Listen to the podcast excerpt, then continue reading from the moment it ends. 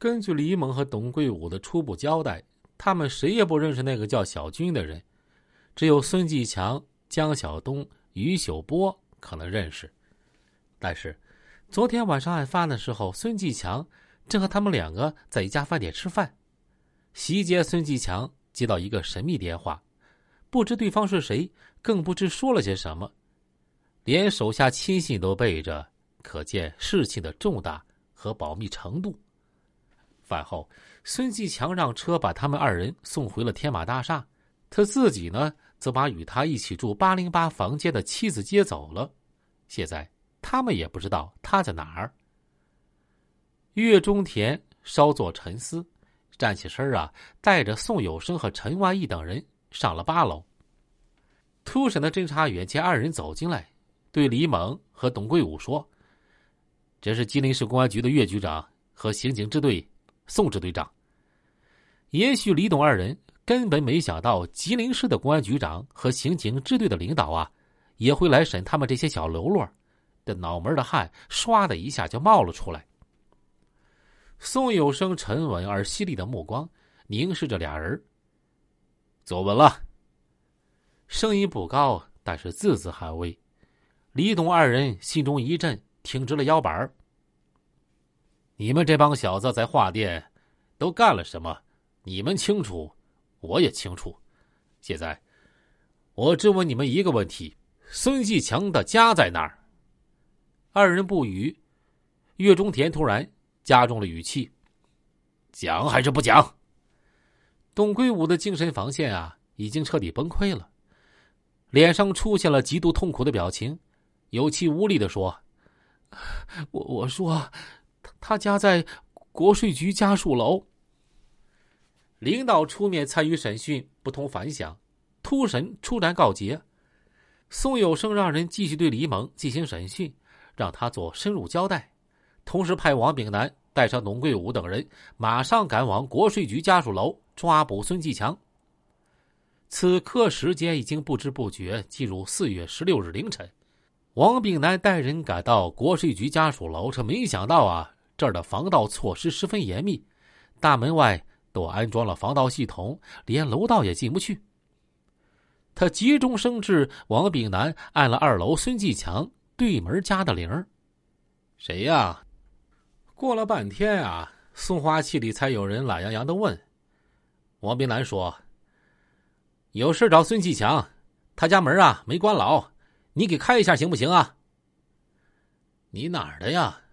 公安局的门开了，王炳南等人迅速冲上二楼，让董桂武叫门。董桂武不得不敲门，并且大声叫道：“强哥，我是桂武啊，开门啊！”片刻，里面传出孙继强妻子的声音：“这深更半夜的，不能开门。”王炳南示意再敲，仍然不开，也不答话了。这里面死一般的沉寂，弄不清孙继强是否在家。在对方已经确定董桂武的身份，仍不开门的情况下，王明南果断决定啊，一方面做好破窗而入的准备，另一方面向消防队紧急求援，打算必要的时候用云梯从窗口向里面强攻，实施抓捕。他派人马上回指挥部报告，同时打电话给消防队。这个时候，天已经蒙蒙亮了。在敲门的时候，突然孙继强在里面说话了：“你们到底谁呀？公安局的，快开门！”孙继强自知无路可逃了，而且他坚信自己的事儿绝不会这么快就漏了，于是就开了门。侦查员一拥而上，给孙继强戴上了手铐。孙继强十分镇定。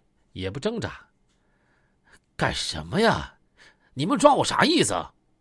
走吧，到公安局你就明白了。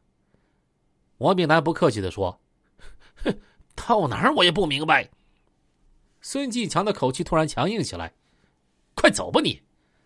王炳南用力推了他一下。到了公安局，对孙继强的突审在二楼一间预审室里进行。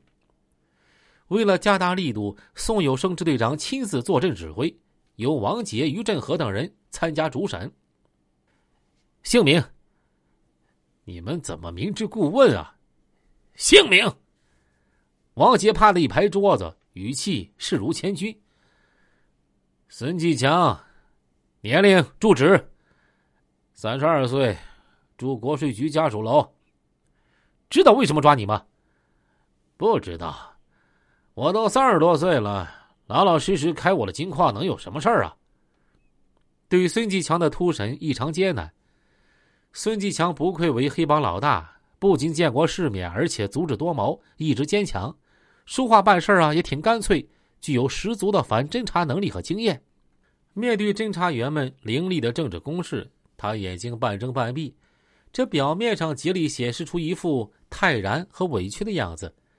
以天马大厦案发时自己不在现场，并有证人为由，态度十分顽固，拒不承认刚刚发生的研报案啊与他有任何牵连。孙继强在历次接受公安机关打击处理时，都愿意用他的年龄和金矿迷惑蒙骗审讯者，现在这一套又被他用作抵御法律之剑严惩的一块惯用盾牌。见久攻不下，审讯人员决定点他一下。看他行不行？你认识一个叫小军的人吗？谁呀？小军？我不认识啊！什么小军？我根本不认识。面对侦查员的策略，孙继强故意眨巴着眼睛，矢口否认。他不仅不做交代，反而一再追问：“不是啊，你们有什么证据说我和这个案子有关啊？昨天晚上董二愣出事的时候，我正搁饭店喝酒呢，我有证人。”